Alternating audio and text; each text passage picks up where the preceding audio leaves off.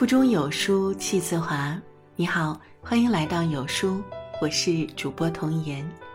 今天为您分享到的文章是来自桌子的。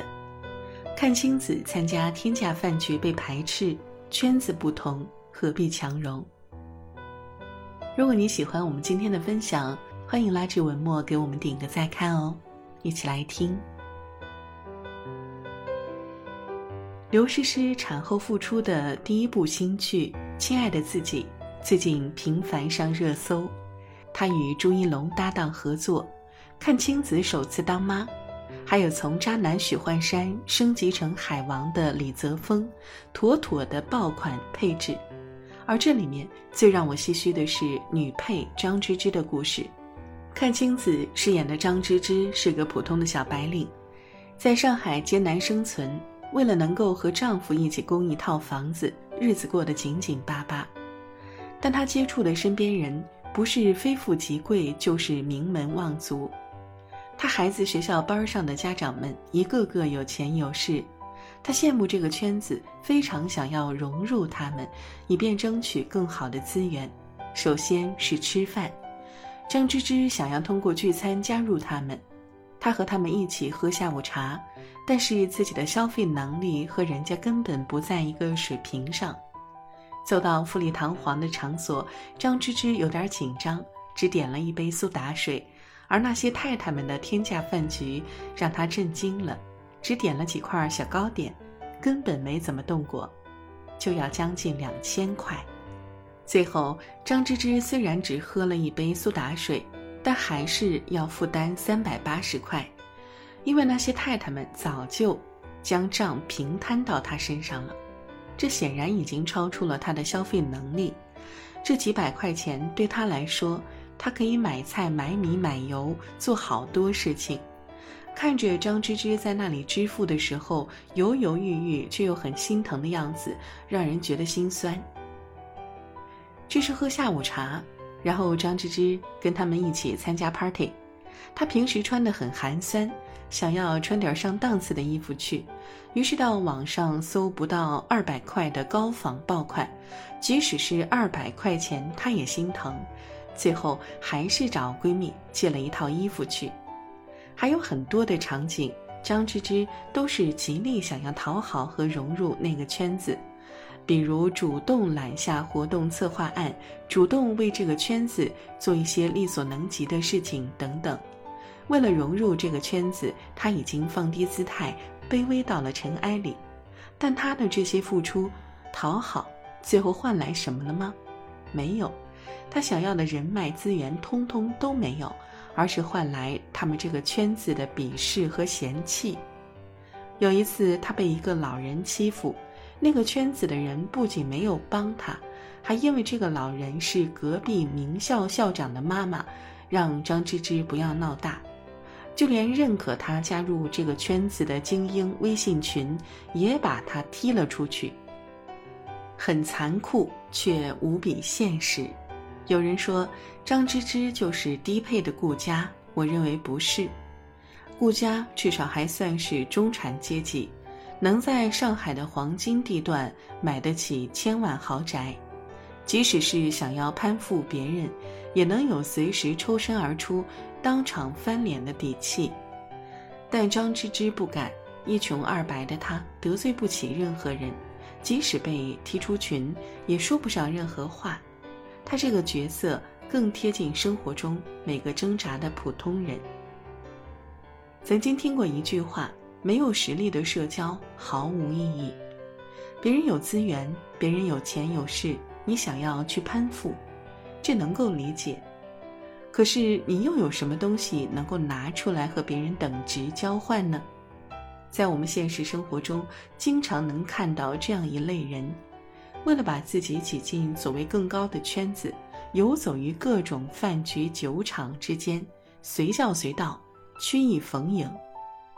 看起来好像吃得很开，人缘很好，但是，一出什么问题，很少有人愿意伸手帮他一把，所以自己没有什么本事，认识谁都没有用。所谓人脉，都是你自己能力的另一个映射罢了。成年人的交往往往就是这么现实。圈子的确很重要，但是不属于你的圈子，即便你再怎么想要挤进去，最终也只会是一个局外人。圈子不同，不必强融，这样不但打扰了别人，还轻贱了自己，何必呢？想和大家聊聊农夫山泉创始人钟闪闪的故事。前几天，一个最新中国首富的新闻冲上微博热搜，把钟闪闪带到了大众的视野里。很多网友都问：“钟闪闪是谁呀？这个名不见经传的人竟然成了中国首富？”大家对他不熟悉，是因为他太低调了。钟闪闪出身一般，小时候父母被打成右派，长大高考创业接连失败。他的创业过程和很多企业家不一样，他在浙商里面是出了名的不爱结交权贵，像是一匹独狼。当初他创立农夫山泉的时候，是一个很小的公司，圈子里面已经有很多诸如娃哈哈矿泉水等大佬，他们的事业和名气都非常大，远远超过了农夫山泉。小弟见了大佬，一般都应该是仰视的态度，恨不得扒入他们的圈子，看看有什么人脉或者资源能够攀附的没有。但钟闪闪和他们不同，他不爱混圈子，也不爱社交，更不愿用摇尾乞怜的态度去趋炎附势，而是采取平视的态度。当时那个圈子搞了一个饮用水的标准，但钟闪闪和他们不同。你搞你的矿泉水，我搞我的山泉水，我不混你的圈子，也不遵从你的标准。他把自己的全部身心都放在了事业上，一步一步把农夫山泉这个品牌做向最好。农夫山泉有点甜，我们不生产水，我们只是大自然的搬运工。买一瓶水捐一分钱，一次一次把钟闪闪捧上了首富的宝座。现在钟闪闪依然不喜欢混圈子，但有很多人主动联系他，要他当圈子的带头人，愿意主动向他贡献人脉和资源，而他都一一回绝了。我为什么要说他的故事呢？我只是想表达一件事情，那就是人只有在你自己牛了之后，才有所谓的人脉。不管你结交多少大佬，认识多少权贵。如果你自己的能力不足以成为和他们并肩的人，那什么人脉圈子对你来说都是虚无的。与其想要费尽头脑的去社交，总想着让别人带带你，分得一杯羹吃，不如默默地提升自己的能力。总有一天，那些东西都会朝你涌来。我很喜欢画家奈良美智的作品，像这样的娃娃，相信你应该见过很多次。他也是一个不喜欢混圈子的人，不喜欢参加行业活动，不喜欢靠蹭大师给自己增加名气。在自己还是一个名不见经传小画家的时候，更不想去融入什么高阶的画家圈子。用他自己的话来说，就是我喜欢在圈子之外孤独却真实的活着。我全部的作品都是我内心的自画像，是和自己的对话。他把全部的时间都用来画画。租住在一间不足八平的房间里，八年时间，我期间只见过导师四次面，其余的时间都是一个人在默默的独处。孤独在他的内心深处肆意绽放，他笔下的小孩都是表情怪异、叛逆乖张，但却又恰到好处。有一回，一个七岁的小女孩对他说：“悲伤的时候，我想喊你的名字。”他瞬间就感动到不行，眼泪当场就要流出来。他说：“那个小女孩真正看懂了他的话。”他说：“为什么这样画？我也不知道。我似乎看得见孩子们周围的敌人，他们都是身形庞大且拿着刀子的坏人。”后来他一举成名，开办个人画展，竟有五万人慕名而来。去年年底，他的画《背后藏刀》。在香港苏富比当代艺术晚上拍卖，激烈角逐之后，这幅画最终以一点九五六九六亿港元成交，刷新了艺术家的个人成交记录。他惊喜地说道：“没想到有人这么喜欢我。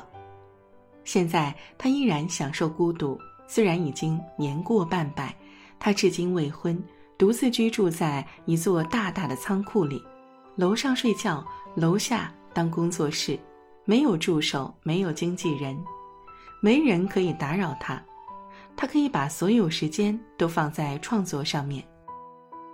其实很多时候，我们的精力是有限的，时间在哪里，成就也就在哪里。如果把所有时间都用来去攀附圈子，哪有时间去成就自己呢？圈子看起来好像是捷径，有各种人脉和资源，也会给自己脸上贴金。可真正看透了，就会明白，圈子其实是虚幻的。它永远是在趋炎附势，永远是在做各种权衡和底下利益的交换，而我们并没有可以交换的东西，在这样的随波逐流之中，只会虚掷了时间，浪费了光阴。所以，请高质量的运用自己的时间，别在圈子上浪费太多时间，尽快让自己的知识和心灵成长，丰富知识储备。锻炼独立思考能力，增加自己的实力，如此应对外界的挑战，你会变得从容很多。在知乎上看到这样一个问题：想要融入一个自己不属于的圈子，到底有多难？下面的回答很扎心，从未成功过。但其实啊，这就是我们生活中真实存在的残酷一面。在我年轻的时候。我也曾有过想要去多认识一些朋友，融入更高层圈子的想法。他们当中有富二代，有一些很牛的创业者，也有一些我很崇拜的前辈。我曾经以为认识了这些人对我的人生是有帮助的，可我后来慢慢发现，这其实只是你以为而已。这里面的人都是见人说人话，见鬼说鬼话。大家都像戴着面具一样，没有几分真心，有的只是一些场面上的恭维客气。他们在酒肉场上是一种态度，而在真正谈事情的时候又是另外一种态度。这样的圈子不过是增加一些谈资罢了。所以我退出了所有圈子，开始沉下心来磨练自己。我开始读书，开始学各种知识。给自己规划一条晋升的路，我用了好几年的时间，在黑暗中跌跌撞撞的前行。当我不再装模作样认识很多朋友，不再为了名利而追逐圈子，开始回到自己的小小世界，以最真实的自我开始独自的生活，内心却感觉从未有的充实和开心。后来的我，不再畏惧孤单，也不怯于贫穷，敢于迎着异样眼光，在公众场合表示不同的观点。离开圈子的那段时间，我有了更多的时间去成全自己。在我们的生命中，有一段幽深漫长的路，是注定需要自己独自去走的，没有任何圈子能够帮你，而你在不断跌倒中成长。才能有更长远的进步。看过这么一句话：“人生就像在打俄罗斯方块，你努力融入哪个圈子，可当你进入圈子的那一刻，你自己也消失了。”平庸的人选择讨好厉害的人去充实自己，而优秀的人选择拒绝，用孤独的时间来成就自己，把自己，把自己变得厉害。今天有书君想跟您做个小游戏，打开有书公众号，在对话框回复数字一到二十中的任意一个数字，我就会发给您一篇能够代表您今天心情的文章，快来试试吧。好了，今天的文章就跟大家分享到这里喽。如果您喜欢，记得在文末点亮再看，跟我们留言互动哦。另外，长按扫描文末二维码，在有书公众号菜单免费领取五十二本好书，每天有主播读给您听；或者下载有书 APP，海量必读好书免费畅听，还会空降大咖免费直播，更多精品内容等您随心挑选。明天同一时间，我们不见不散。